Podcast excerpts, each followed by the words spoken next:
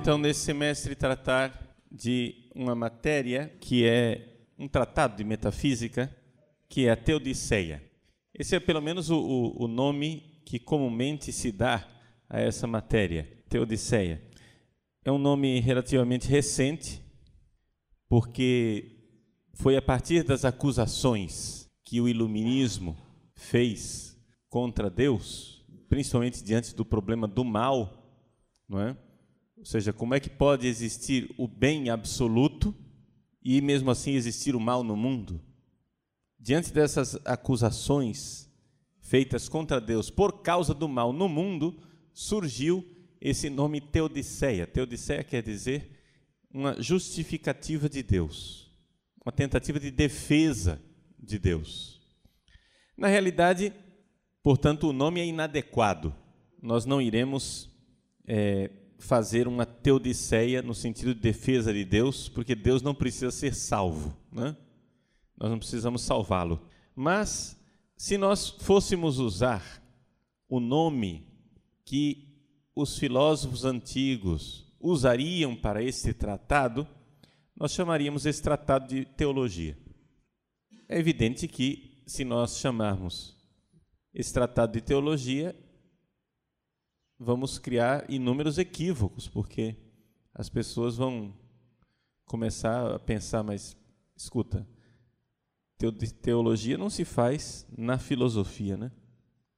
Então, que nome poderíamos dar a esse tratado? Talvez o que mais se aproxima à realidade do que nós vamos fazer é a palavra original que deu Aristóteles, não é, na acepção que nós demos, damos hoje, que é teologia, e acrescentar a palavra natural, só para esclarecer. Aristóteles, portanto, chamava isso daqui de teologia. O que nós vamos fazer é teologia.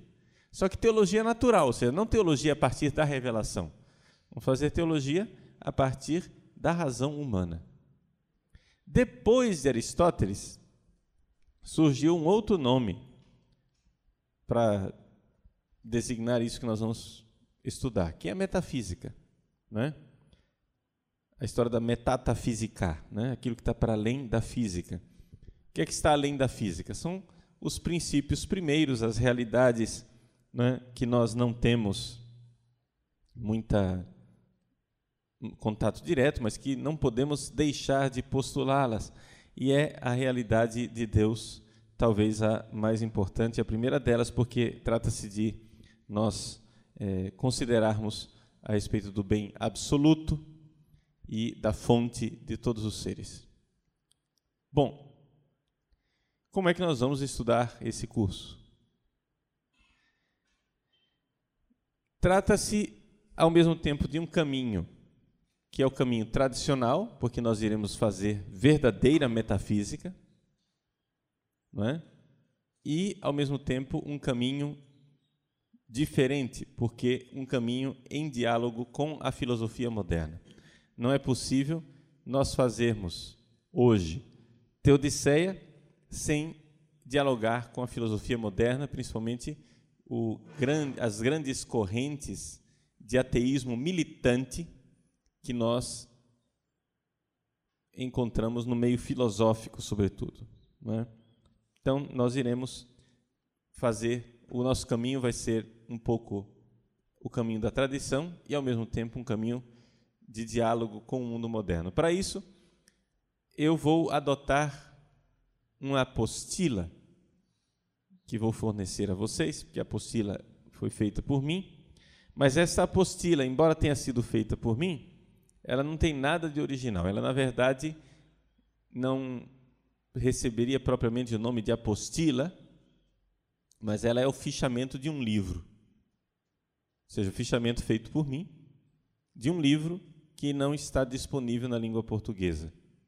O livro originalmente é em alemão e está disponível em espanhol e em italiano, que são as línguas mais próximas que nós temos né, no mercado. É o livro de Teodiceia, de uma coleção de manuais que foi lançada na Europa para cursos de teologia e seminários. O nome dessa coleção é Amateca, não é? Amateca quer dizer a Associação Teológica de é, Manuais, uma coisa assim. Né? Então, essa Amateca é um grupo de teólogos ligados ao então cardeal Ratzinger, mas ligados quer dizer que estão em sintonia teológica, mas Ratzinger não tomou parte da elaboração de nenhum destes manuais. Os manuais são de teologia, mas existem alguns poucos manuais de filosofia e é exatamente esse de teologia natural, de Teodiceia, que nós iremos adotar. O autor chama-se Norbert Fischer. Né? Norbert Fischer, ele escreveu um livro em italiano, que é a, a língua mais próxima que eu tenho na biblioteca, é O Homem em busca di Deus, l'uomo alla ricerca di Dio, la domanda dei filosofi, a pergunta dos filósofos. São 390 páginas de livro, mas vocês vão ser poupados de lê-las, porque nós iremos comentar somente as 22 páginas da apostila. Então, vamos seguir a apostila. E a apostila, ela segue o esquema do livro. Muito brevemente, então, nós podemos apresentar o programa do nosso curso em cinco capítulos básicos. O terceiro capítulo vai ser o mais longo de todos. O primeiro capítulo, nós iremos começar falando do homem. É estranho, num curso sobre Deus, falar a respeito do homem, logo de começo. Mas é que é quase que impossível a gente falar a respeito de Deus nos últimos tempos, partindo de onde os filósofos antigos partiam, que geralmente era a investigação do mundo, do cosmos, lá fora. De Descartes para cá, a filosofia ficou tão enredada no emaranhado do sujeito, não é? que, infelizmente, não tem como nós falarmos de forma relevante ao homem moderno sem, de alguma forma, partir do homem. Mas não partindo do homem fechado em si mesmo, no seu solipsismo, mas partir do homem no mundo, na sua vida. Não é? Nós não vamos partir propriamente da, do homem enquanto filósofo pensante, mas nós vamos partir do homem biográfico, existente, real, que todos nós somos. Vamos partir de nós. Vamos partir das nossas experiências pessoais. É? Muito bem. O segundo capítulo, nós iremos estudar a respeito da dificuldade de se falar de Deus. Então vamos falar do homem, né? que seria aqui, no caso, o perguntante, né? aquele que está perguntando a respeito de Deus. Mas no capítulo 2 vamos falar da pergunta, ou seja, a possibilidade dessa pergunta. Está entendendo? É possível fazer isso que nós estamos fazendo aqui? Teodiceia? Muitos criticam e acham que não. Que não é possível falar a respeito de Deus. E aí a posição seria agnóstica. Se nós chegarmos ao final do, do segundo capítulo e tomarmos uma posição agnóstica, o curso acaba mais cedo e a gente vai embora para casa. É? A terceira, o terceiro capítulo será a respeito do perguntado, ou seja, Deus. Né? Então, o primeiro capítulo, o perguntante, o segundo capítulo, a pergunta, e o terceiro capítulo, o perguntado. Deus. Mas aí, ao falar de Deus, esse é o capítulo mais extenso, nós iremos é, estudar um pouco as famosas demonstrações da existência de Deus, ou seja, aquilo que o pessoal comumente chama de prova da existência de Deus, não existem provas, né? Mas são demonstrações racionais. Não são demonstrações apodíticas, no sentido de uma prova, mas existe uma demonstração. E iremos falar também das confutações, ou seja, as chamadas provas de que Deus não existe, né? que também não são provas, são refutações. Você está negando a existência de Deus. Então, aqui é, nós vemos basicamente os três capítulos que irão nos ocupar a maior parte do semestre. Já no finalzinho do semestre, nós iremos tratar de dois capítulos rapidamente. O quarto capítulo seria a respeito do relacionamento entre Deus dos filósofos e o Deus da fé, ou seja, qual é o link, qual é a ligação que a gente faz entre isso que a gente fez o semestre inteiro, falar de Deus filosoficamente, e a teologia.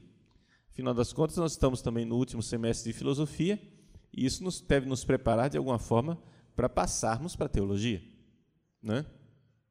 Então, já vamos tentar lançar uma ponte entre a filosofia e a teologia.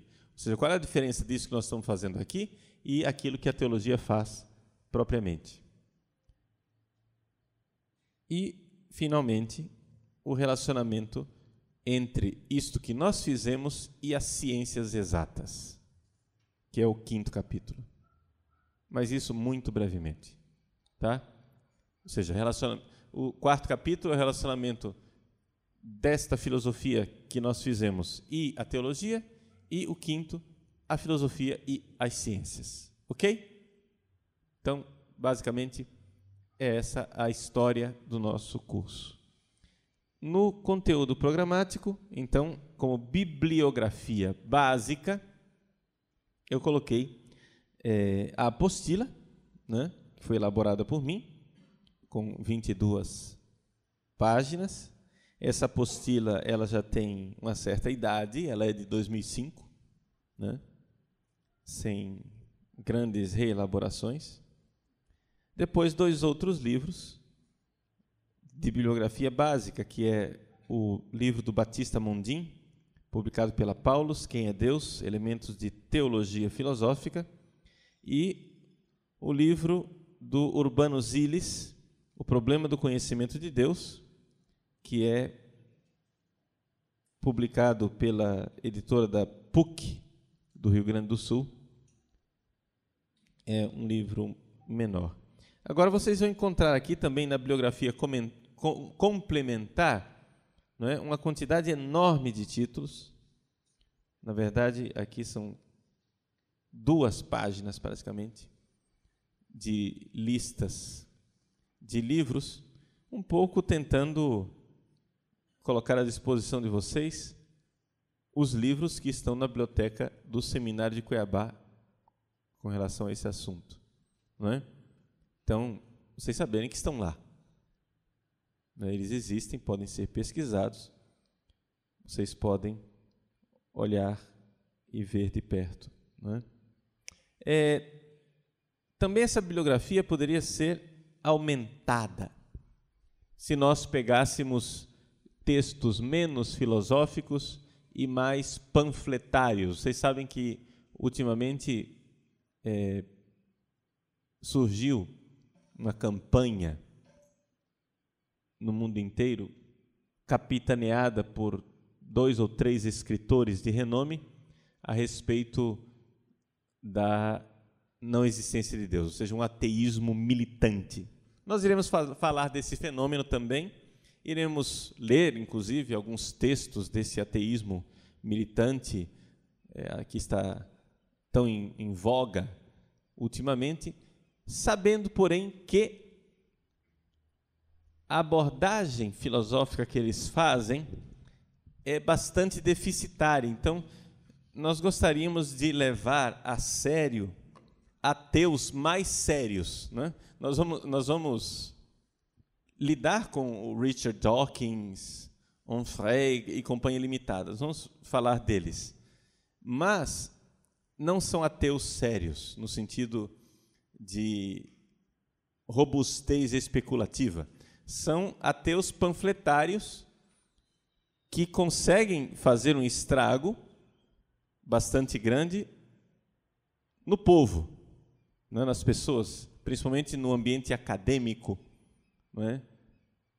nas pessoas que não têm formação filosófica. Mas eu gostaria de mostrar para vocês a fraqueza da argumentação deles, o caminho que eles escolheram para argumentar, e mostrar até inclusive que existem outros caminhos mais interessantes para se ser ateu hoje em dia, né? Ou seja, é, é possível considerar essa coisa do ateísmo de uma forma um pouco mais robusta intelectualmente, embora, vejam só, nós, no final do nosso curso, chegaremos à seguinte conclusão: que no fundo, no fundo, o nosso curso, mais do que provar a existência de Deus ou refutar a existência de Deus, o nosso curso nos levará a ter uma experiência do que significa ter um Deus. Tá? Então, talvez aqui é, seja a contribuição maior com relação a esse curso. Claro que nós podemos entrar nesse caminho e iremos entrar nesse caminho das provas da existência de Deus, mas eu espero que no final do curso vocês tenham uma visão, pelo menos isso, pelo menos essa conquista. Vocês tenham uma visão mais clara do problema da existência de Deus e comecem a enxergar que que Deus exista ou não não é uma coisa indiferente. Portanto, o nosso curso, mais do que um curso que irá combater o ateísmo, é um curso que irá combater o agnosticismo, que é aquilo que causa mais problemas no mundo atual. Não é tanto o ateísmo militante que causa mais barulho e dificuldade do que assim, dificuldade intelectual do que verdadeira dificuldade existencial. A dificuldade existencial, aquilo que depois na nossa vida termina sendo problema, é o agnosticismo, ou seja, pessoas que acham que não podem saber nada a respeito de Deus e que é indiferente que ele exista ou não, isso não é problema, né? É aquela atitude do famoso astrônomo que apresentando toda o funcionamento do cosmos para Napoleão, mudou, mostrou para Napoleão como é que o mundo funcionava, etc. e tal. E então Napoleão perguntou para ele: Mas e Deus? E o astrônomo então responde: Je n'ai pas besoin de cette hypothèse. Eu não tenho necessidade desta hipótese seja, como se Deus fosse uma hipótese inútil, desnecessária, que não muda a nossa vida. Nós iremos ver que isso muda muito. Que Deus exista ou não muda muito a vida do homem. Então, é, não se faz filosofia por utilidade, mas se existe um tratado filosófico que tem um efeito real na vida prática, e a palavra prática aqui, que eu digo, é a vida moral do homem, ou seja, o caminho da realização do homem é a teodiceia. Ou seja, nós iremos fazer um esforço especulativo, trata-se de um curso onde nós iremos usar a razão teórica, mas ele tem consequências na razão prática e isso é fundamental. Bom, isso aqui é só uma apresentação, então, inicial. do nosso curso. A primeira coisa que eu gostaria de falar, antes de entrarmos propriamente na matéria, é que existe também um debate acadêmico, hoje em dia no Brasil, a respeito da própria existência deste curso. Ou seja, eu talvez esteja sendo bondoso demais dizendo que tem um debate. Na verdade, o debate nem existe. Mais ou menos as universidades brasileiras e faculdades de filosofia, a grande maioria já entrou num consenso.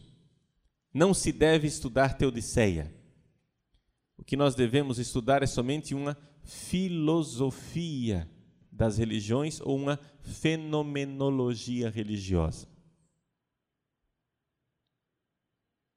Aqui é que está o grande a, a grande charada da história, né? Ou seja, se você for olhar, até mesmo seminários católicos estão abandonando o Tratado de Teodiceia. Por quê?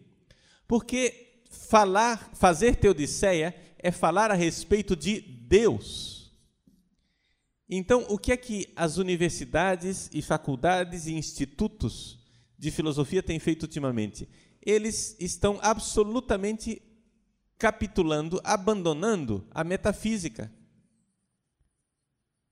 Vocês sabem que hoje em dia ninguém faz mais metafísica nas universidades. O Papa Bento XVI, na última encíclica que ele lançou, encíclica social, né? Caritas in Veritate, ele postula que nós deveríamos fundar toda a ética moral, social, em realidades metafísicas, em valores metafísicos. E ele está certo. Está completamente certo. O Papa tem razão. O problema, ninguém faz isso. Como é que nós vamos reverter o caminho? Como é que a gente volta atrás?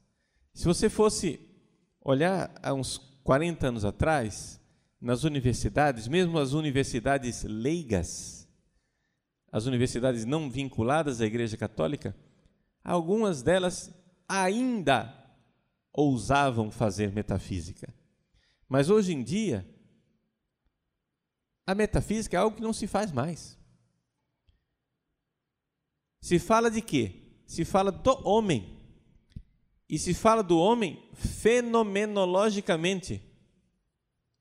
Ou seja, o máximo que os cursos de filosofia hoje em dia estão apresentando é uma fenomenologia da religião ou uma filosofia da religião que também não passa de filosofia do fenômeno religioso. Ou seja, nós não estamos estudando Deus, nesse caso, mas se estuda o quê? A atitude religiosa do homem. Vejam que é bem diferente.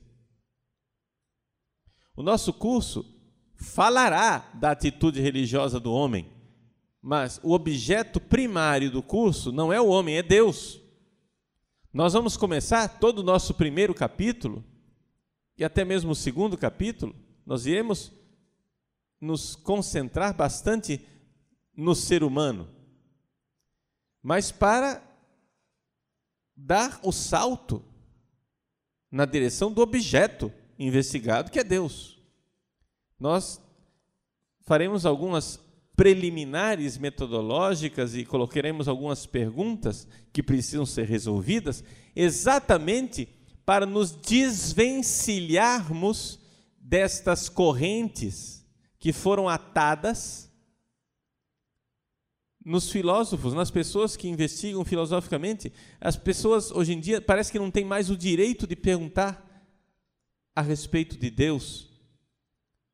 Parece que a única coisa que nos é permitida é ou o ateísmo ou o agnosticismo. Está entendendo? Ou você é ateu esta seria a posição ideal dos grandes sábios, né? Ou, se você não for corajoso o suficiente para ser ateu, então pelo menos admita, você não sabe nada a respeito de Deus. E isso é uma questão privada que você deve relegar mais à sua pessoa, à sua religiãozinha privada, você moralmente, o que é que você acha? É mais fruto da sua fantasia do que de um verdadeiro conhecimento, porque no fundo nós não podemos conhecer Deus.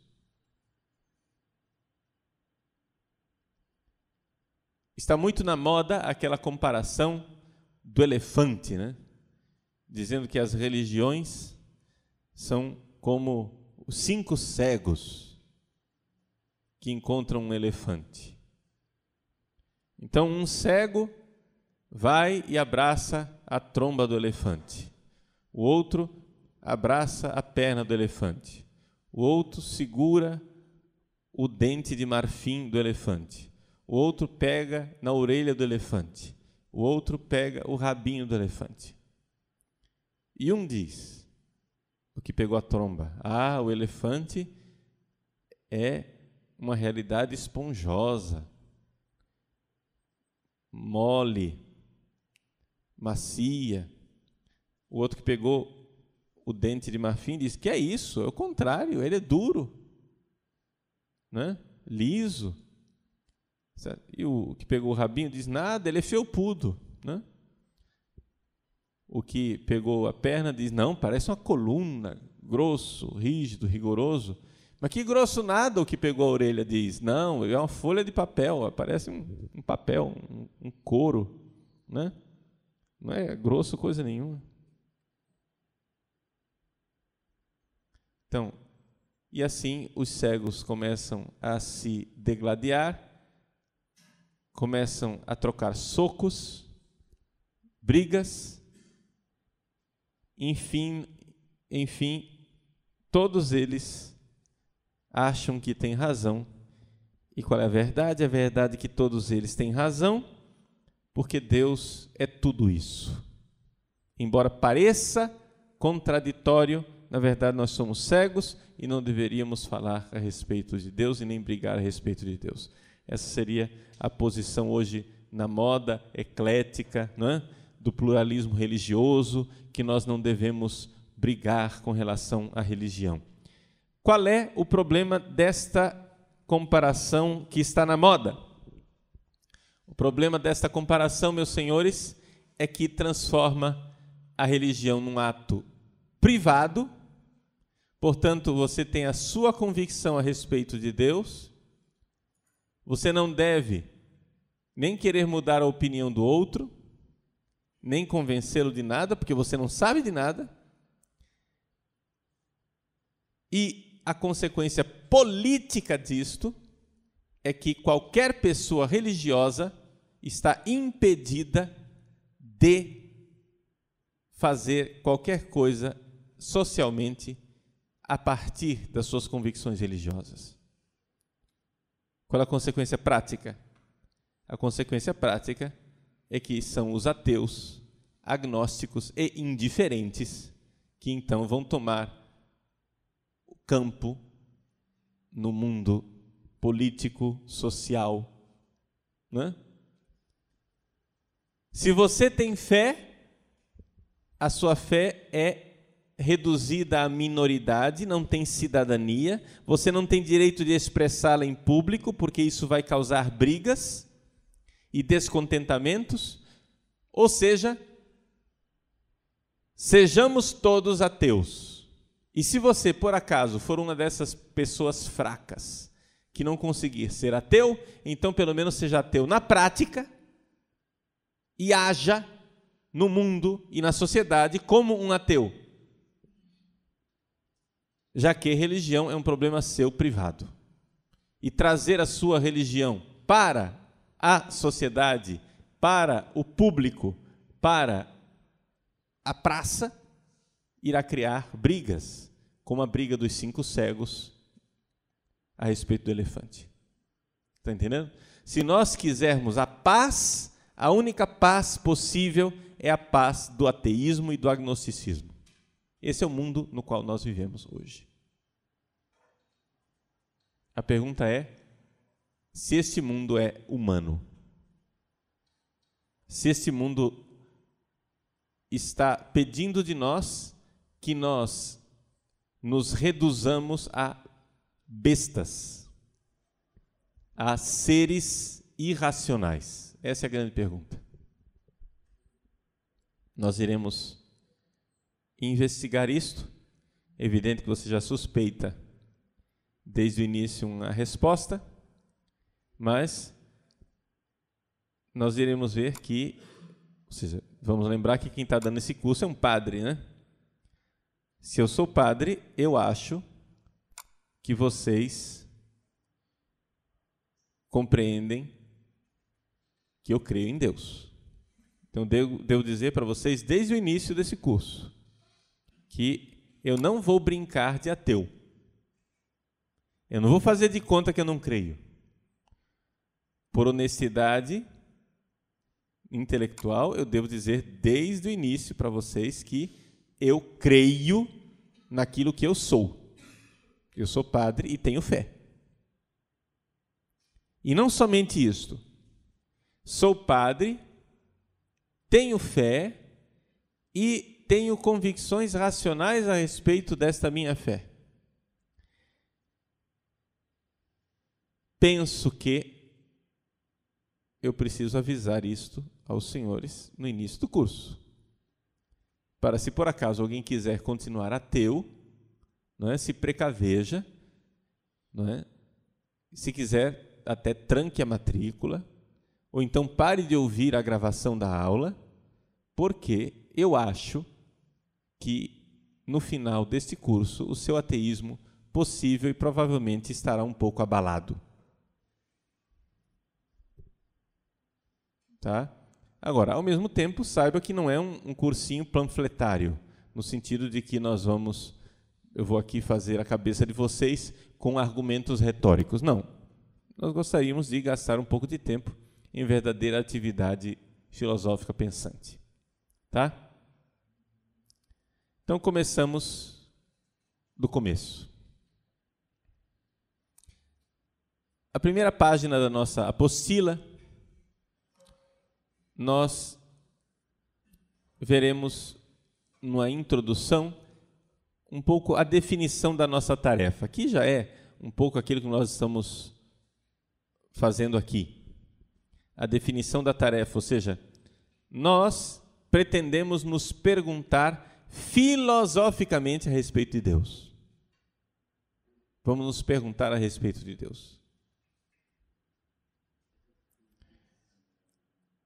E a primeira dificuldade com a qual nos deparamos é a objeção apresentada por Kant na crítica da razão pura.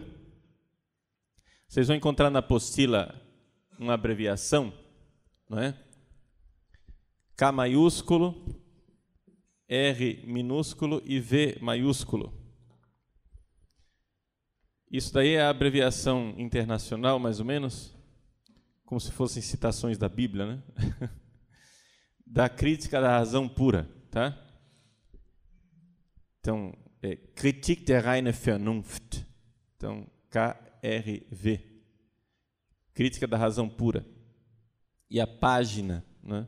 A letra B quer dizer a segunda edição e 806 é a página original. Então, vocês vão encontrar muitas traduções da crítica da razão pura. Então, como é que a gente faz para citar a crítica da razão pura se você não tem a mesma edição que eu tenho? Né? A gente tem que citar a página da edição alemã original. Em português, pode ser que haja outras traduções, mas a única tradução que eu conheço em português que segue, que põe indicações marginais da página da edição original é a tradução publicada pela editora portuguesa Calouste Gulbenkian. É bastante cara, mas pelo que tudo indica, parece uma tradução razoavelmente boa, né? científica, bastante adequada. Bom, então a citação que vocês encontram aí na apostila, na página número 1, um, quer dizer 806, quer dizer que é a página 806 da Crítica da Razão Pura na sua edição original. Então vejam, Kant ele diz que não é possível nós nos perguntarmos a respeito de Deus, porque só é possível o conhecimento empírico. Né?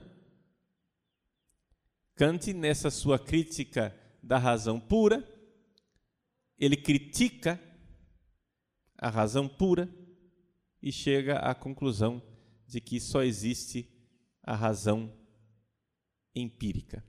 É, só para vocês entenderem um pouco a linguagem de Kant, porque senão a gente fica um pouco perdido, né? Kant escreveu duas obras: Crítica da Razão Pura, Crítica da Razão Prática. Escreveu a terceira, Crítica do Juízo. Tudo bem. Mas, muita atenção. Se faz muita confusão com relação a essa história de crítica da razão pura e crítica da razão prática como se razão pura e razão prática fossem o oposto uma da outra, mas isso não é verdade.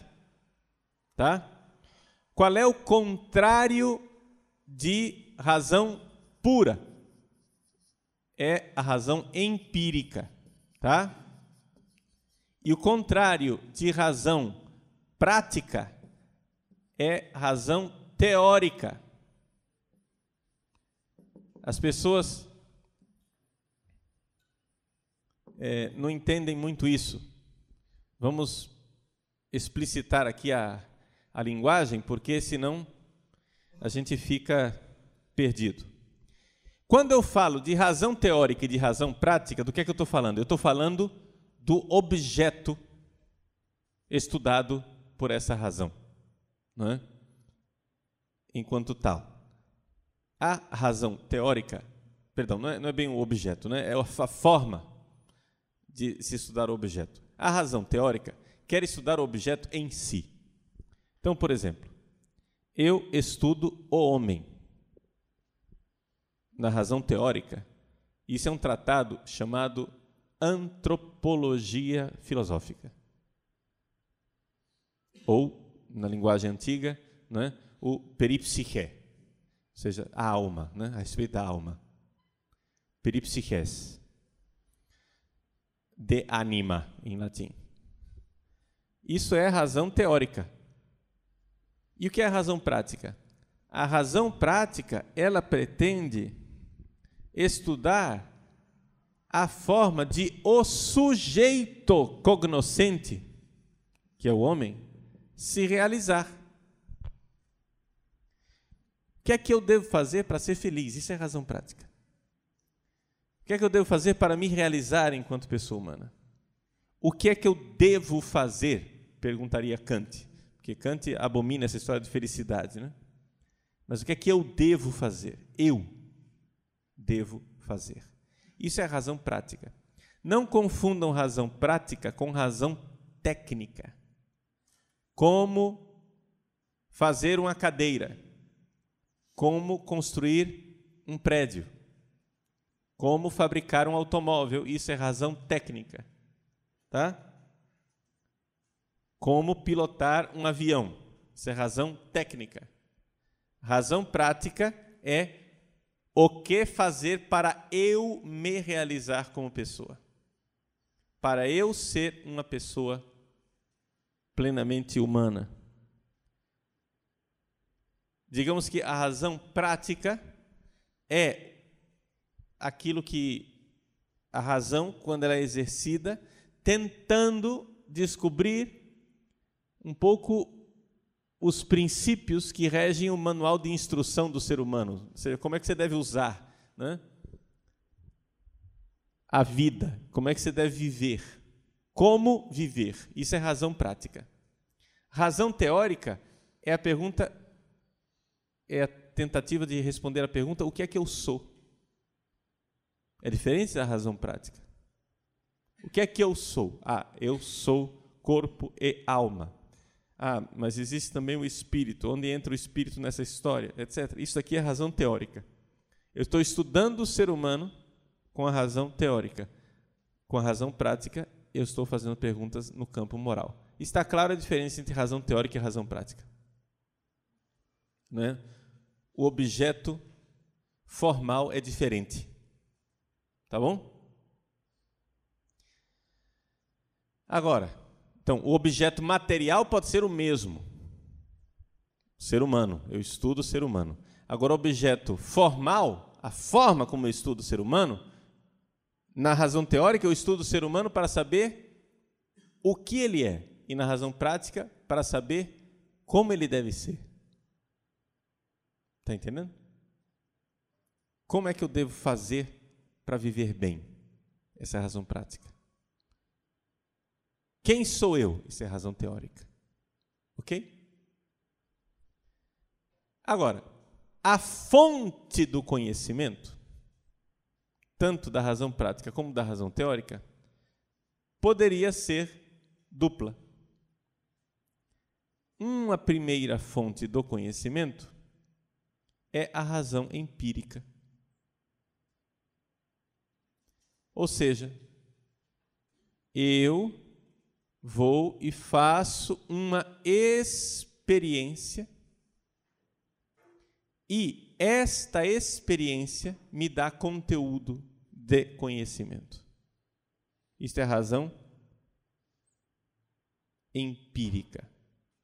Então vamos supor, eu posso perguntar quem é o homem, razão teórica, e querer chegar ao conhecimento de quem é verdadeiramente o ser humano, na razão teórica, procurando o conhecimento na experiência empírica, né?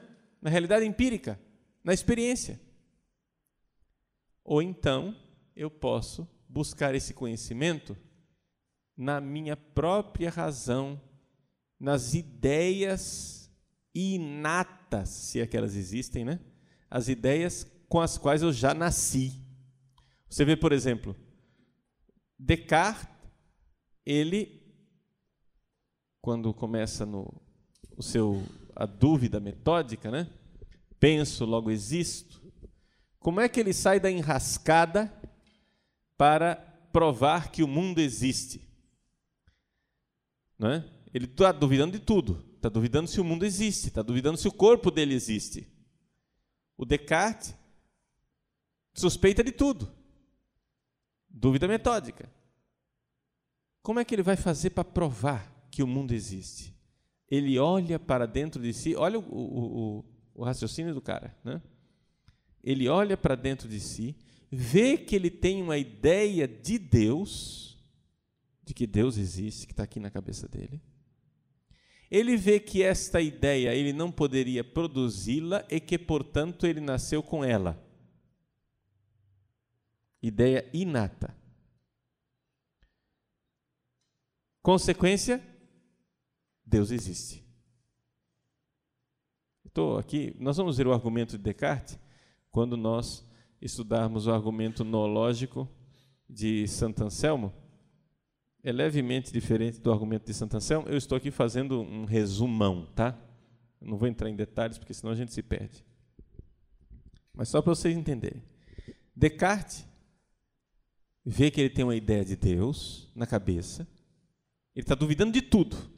Então a primeira coisa que Descartes vai provar não é o mundo, ele vai provar que Deus existe. Porque ele vê que ele tem uma ideia inata de Deus, uma ideia com a qual ele nasceu, que ele não poderia ter produzido. Portanto, Deus existe, e se Deus existe, ele não se engana e não engana ninguém.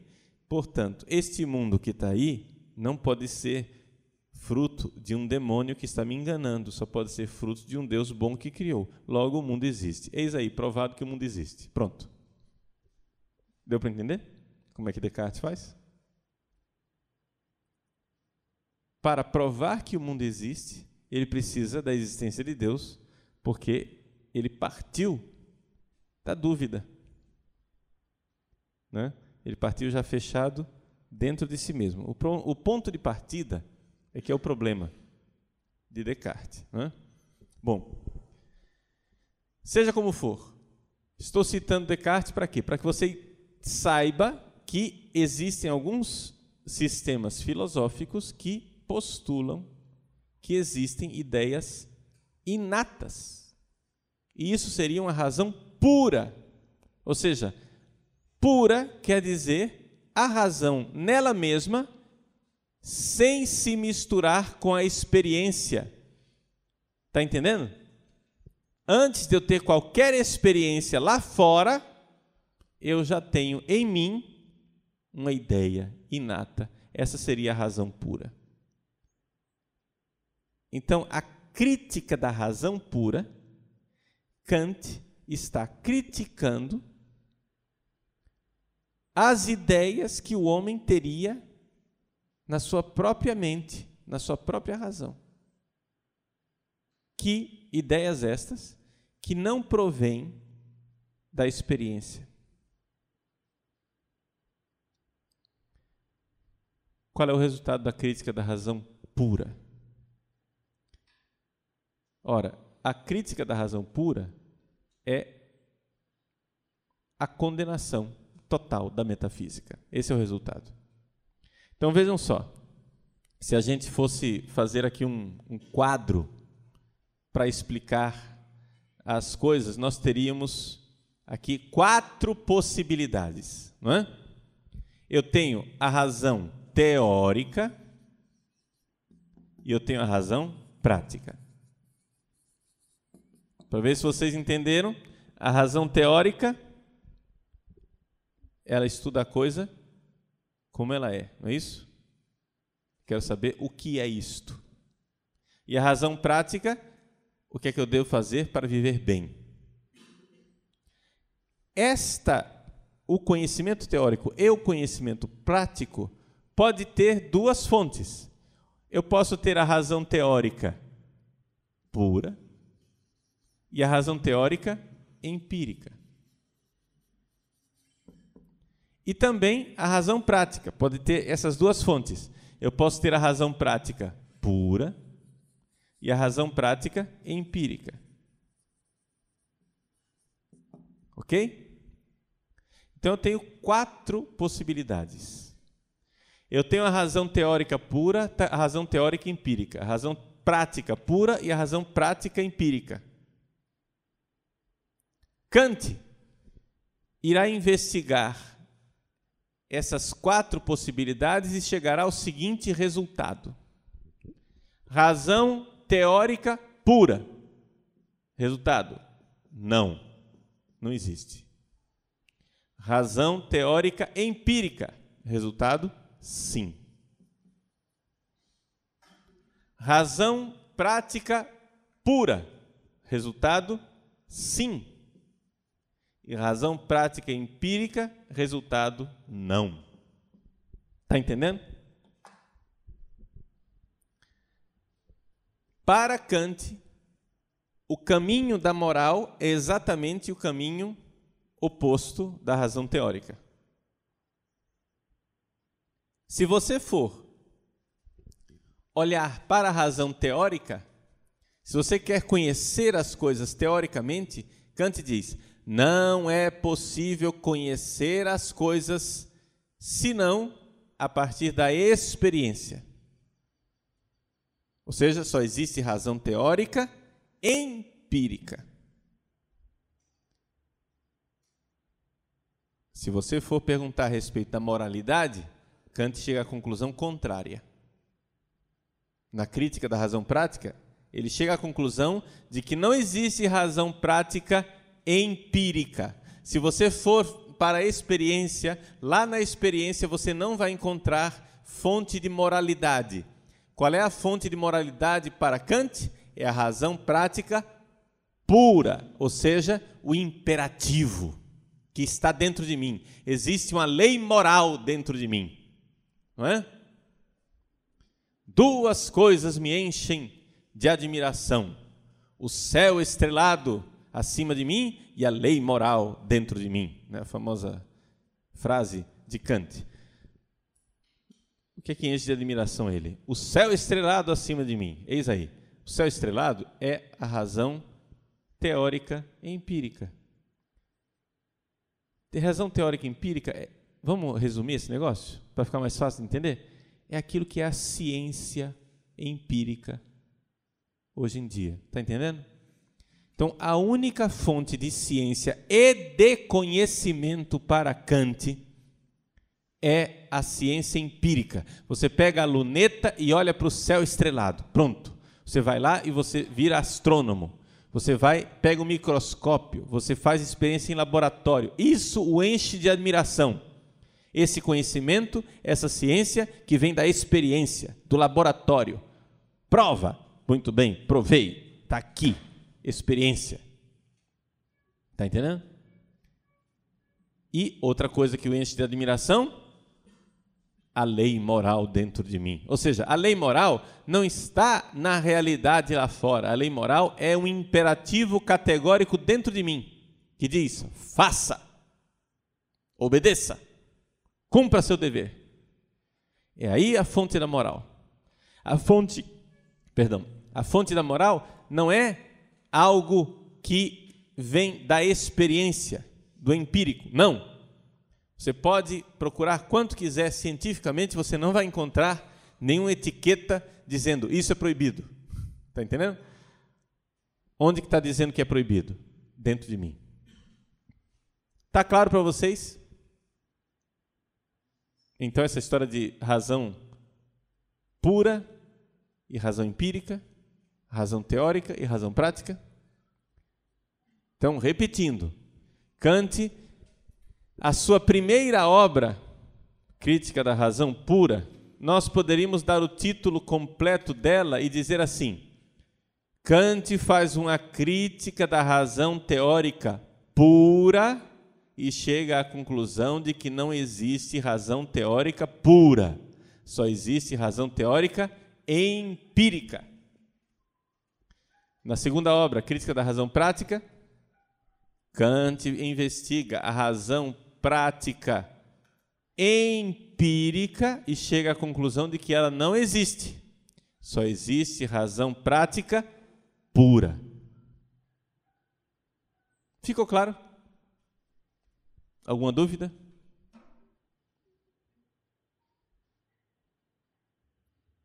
Então, é só uma questão de mudar os conceitos que vocês tinham antes. Vocês tinham um conceito errado. Vocês achavam que o contrário de razão pura era razão prática. O contrário de razão pura não é razão prática. O contrário de razão pura é razão empírica. E o contrário de razão prática é razão teórica. Ok? Só isso. Mudou esse conceito, o negócio fica claro. Muito bem. Então vejam, na sua crítica da razão pura, Kant então chega à conclusão de que só existe conhecimento, razão teórica, empírico. Agora me diga, qual o teste de laboratório que é capaz de provar a existência de Deus? Nenhum. Portanto, para Kant, isso que nós estamos nos propondo aqui nesse curso é absurdo. Nós queremos falar a respeito de Deus, mas isso é o fim da picada, diria Kant. Não dá. Como é que vocês vão querer falar a respeito de Deus? Você só pode falar a respeito de algo empírico, na experiência, algo fenomênico. Você faz uma experiência e você sabe como é a coisa. Como não é possível você fazer experiência de Deus, não é? Então, não existe possibilidade de fazer um discurso a respeito de Deus. Ora, é por isso, é exatamente porque hoje em dia as faculdades e professores de filosofia não respondem a essa acusação de Kant, é exatamente por isso que hoje eles não estudam mais metafísica, não estudam mais teodiceia. Eles querem estudar o quê? Fenomenologia religiosa ou filosofia da religião. Por quê? Porque você pode empiricamente encontrar um homem que esteja lá rezando. Aí você vai lá e estuda o homem rezando. Você vai empiricamente num terreiro de macumba, entra lá e vê o fenômeno religioso que está acontecendo lá. Você viu o fenômeno religioso? Ótimo. Aí você estuda aquele fenômeno. Isso é empírico. Então, eu posso fazer somente aqui que está. Vejam, eu não estou condenando a fenomenologia religiosa, tá? Estudo de religiões comparadas, etc e tal, não estou condenando nada disso. Isso daí é um estudo possível, lícito e necessário. Mas eu só estou dizendo que hoje em dia as pessoas estudam isso porque capitularam a vontade de fazer metafísica, entregaram os pontos.